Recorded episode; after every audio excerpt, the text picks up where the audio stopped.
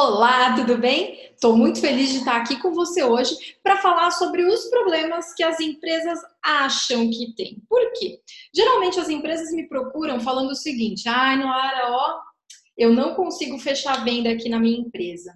Ou, e Noara, ó, eu não consigo lidar com as objeções das pessoas, a minha equipe não consegue trabalhar com isso. Ou a minha equipe não tem argumento suficiente de vendas para conseguir fazer uma boa venda, meu querido. Mas aí é onde você se engana, porque na verdade o seu problema ele é muito além disso.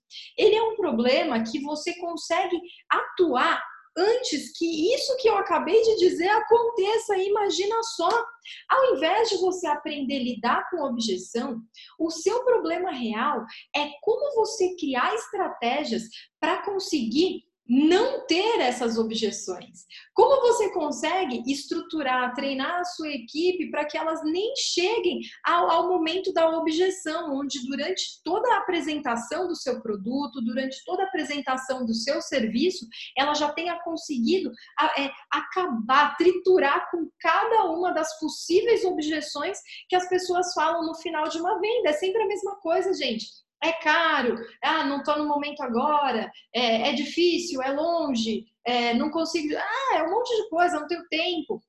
E se a gente conseguir trabalhar com o que tem antes das objeções, as coisas ficam muito mais fáceis. Outra coisa, estratégia comercial. É muito comum as empresas que dizem: "Ah, eu não tenho argumento suficiente de vendas". É porque a estratégia comercial ela não está bem combinada.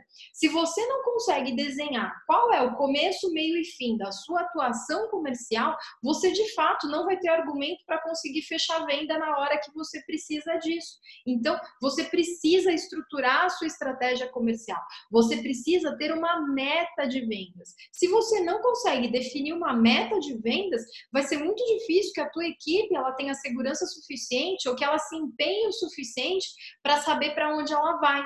Tá percebendo que é muito mais abaixo? E outra coisa também, você ter uma previsão de vendas e ter uma previsão de metas. Você pega o seu histórico, avalia o quanto você pode crescer e fazer uma previsão em cima disso.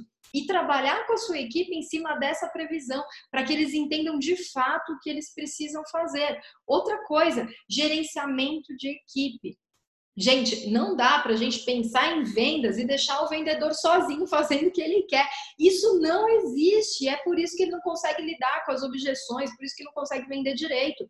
Equipe comercial, ela precisa ser conversada, trabalhada, articulada, combinada todos os dias. Por quê? Porque é isso que garante que as coisas caminhem no, momento certo. Eu não estou falando para você que é para você ficar enchendo o saco das pessoas comerciais, é muito diferente disso. Mas ter conversas diárias, é, avaliar os indicadores diários. Quantas pessoas você ligou? É, como foram as conversas? Quais foram as objeções? O que você fez? O que você disse antes para que não chegasse a essas objeções? O que você pode melhorar? O que você não conseguiu é, tocar de um jeito bom que a gente precise discutir para que no próximo atendimento você se saia melhor?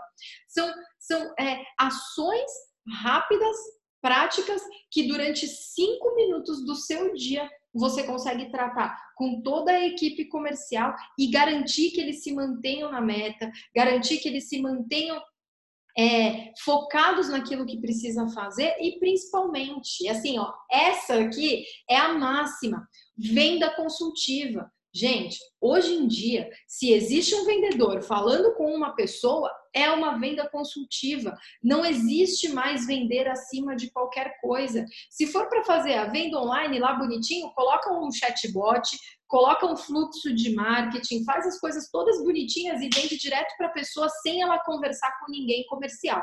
Agora, se ela tiver que conversar com alguém comercial, anota isso.